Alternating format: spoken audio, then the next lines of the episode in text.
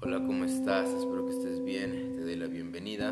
Si eres nuevo o nueva e experimental, hoy vamos a abarcar acerca de las reflexiones del día, del el legado que nos ha dejado estas grandes personas a lo largo de su existencia, que hasta ahora sigue sobreviviendo en su filosofía y reflexiones al día de hoy, actualmente, 2020.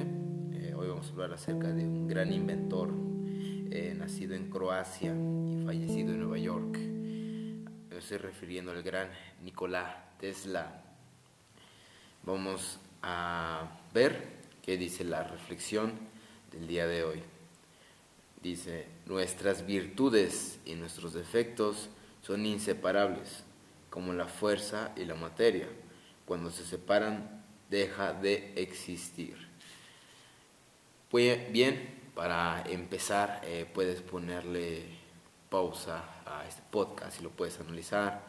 O los dos, eh, tanto como tu servidor, como tanto mi oyente, podemos analizarlo eh, tú y yo. Bien, pongamos los ejemplos de la vida cotidiana para que lo puedas entender y digerir mucho mejor. Bien, ¿Qué nos quiere dar a entender eh, esta frase de Nikola Tesla?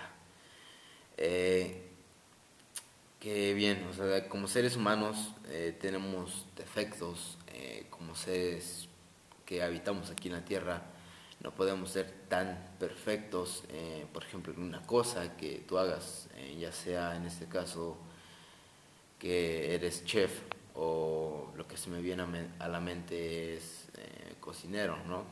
Es lo que se me viene a la mente. Tú cuando haces un platillo o cuando llevas un platillo y se lo vas a servir a una persona en específico, tú lo intentas perfeccionar, intentas hacer que quede bien, que sea un trabajo bien hecho, evidentemente. Pero como tal, eh, no existe esa perfección al realizar y llevar a cabo esas cosas. Eh, ¿Por qué? Por el simple hecho de que tal cosa no, no existe en el planeta Tierra hasta que yo sepa eh, que no existe ningún ser humano que ha sido perfecto. No, no ha habido en la historia, a lo largo de la historia humana, ningún ser humano que hizo a lo mejor un automóvil o automóviles, eh, que fue un cocinero, un chef que fue perfecto, que hizo todo que quedara simétrico, todo bien cimentado, todo que quedara como un triángulo en específico, un triángulo equilátero, por ejemplo, eh, que quedara así perfecto, bien trazado, bien dibujado. Lo mismo con los chefs, que, que, quedara eh, a lo mejor esa parte del pastel bien cimentada eh, que quedaran esos bordes a lo mejor del, relleno del pastel o del chantillín en este caso. Eh, pero no, si así simplemente pues no se puede ser perfecto. Eh, si nos regresamos a anteriores em, filosofías, vamos a regresarnos a la filosofía de si eres creyente de, de Jesús, evidentemente abarcaremos solo un, pequeño resumen acerca de esto. Bien, si tú crees en Jesús o en Jesucristo o en este caso Dios, muchos dicen que Él fue eh, perfecto, muchos dicen que eh, esa parte, o sea, ese Dios, eh, que hoy en día lo conocen, yo creo que millones de trillones de personas en, en las que habitan aquí en la tierra, entonces, pues yo pienso en lo general que muchos dicen que Dios es perfecto, que Dios creó la tierra que fuera circular, que Dios creó a los seres humanos, que Dios creó a los animales, a los seres vivos, a la vegetación, a todo lo que hoy en día vemos como planeta Tierra. Y sí, tal vez eh, Él lo haya creado a su semejanza, como lo dice en la Biblia, que Dios creó a los seres humanos, eh, a la tierra, a su semejanza, eh, donde evidentemente hoy en día habitan buenos y malos.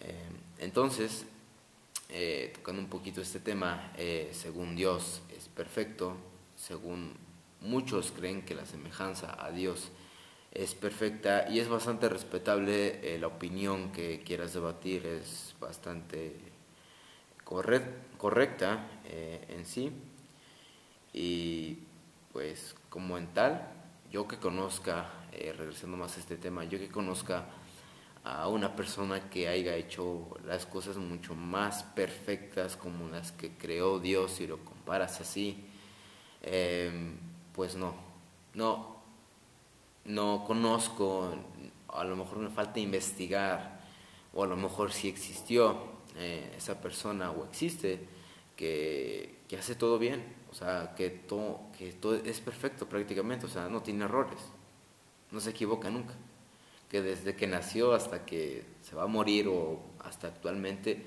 no se ha equivocado. Entonces, haría una buena cantidad de dinero si existiera una persona que fuera así y que de verdad a lo mejor lo demostrara con su trabajo. Pero regresando más a la frase, em, pues en general los defectos eh, pues son inseparables. ¿no? siempre ahí van a estar los defectos eh, presentes eh, a la semejanza humana. Y pues hoy vamos a abarcar acerca de lo que es em, el sentido común y acerca del cerebro y el lenguaje, que fue lo que no hablé y me faltó debatir precisamente en los capítulos primeros pero hoy lo vamos a cerrar con el cerebro y el lenguaje, eh, dependiendo del horario que me escuches, ya sea tarde, mañana o noche. Eh, agradezco, quiero hacer, hice este paréntesis para agradecerte por escucharme. Eh, hoy vamos a abarcar acerca de lo que son pues estas teorías del lenguaje que es lo que hace nuestra cabeza y en específico nuestro cerebro al transmitir eh, ese lenguaje, ese habla, como hoy en día lo conocemos. Pero vamos a abarcar acerca de lo que es también un poco el sistema emocional. Eh, ya lo hemos abarcado igual en anteriores podcasts, pero quiero redondearlo más, quiero cerrarlo bien.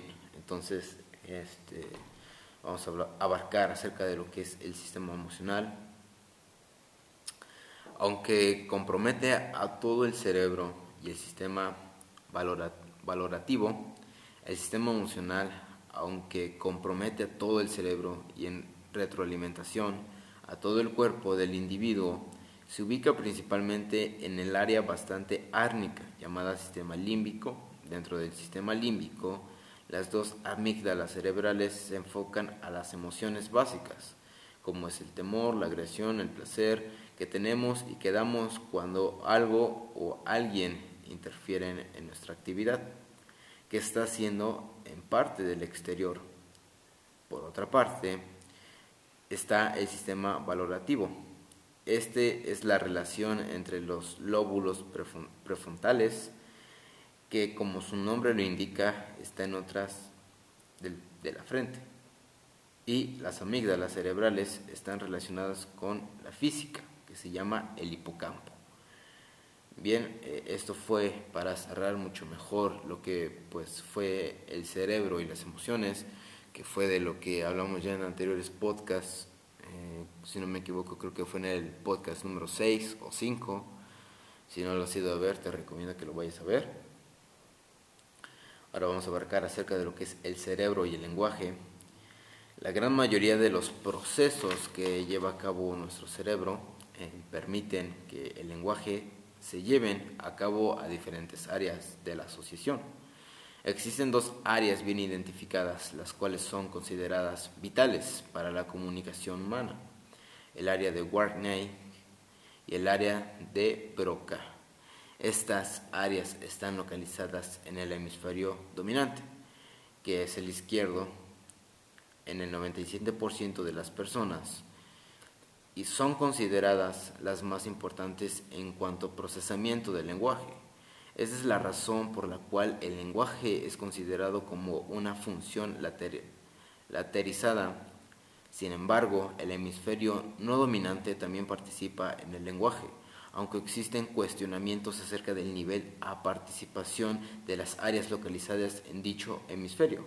En la área de Wartnike se compone o se conoce más bien así en el honor del neurólogo que desarrolla generalmente suele ser el lado izquierdo el desarrollo de esta y posteriormente procesa la mayor parte de las funciones intelectuales del cerebro.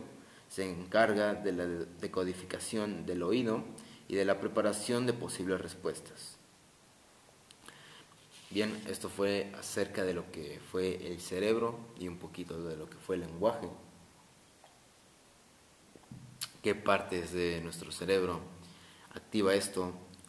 Anteriormente en los primeros episodios ya habíamos hablado de esto. Hay muchas teorías que dicen que el lenguaje también se hizo por medio de lo que fue la música. Eh, empezaron, empezaron, las primeras comunicaciones humanas por medio de la música.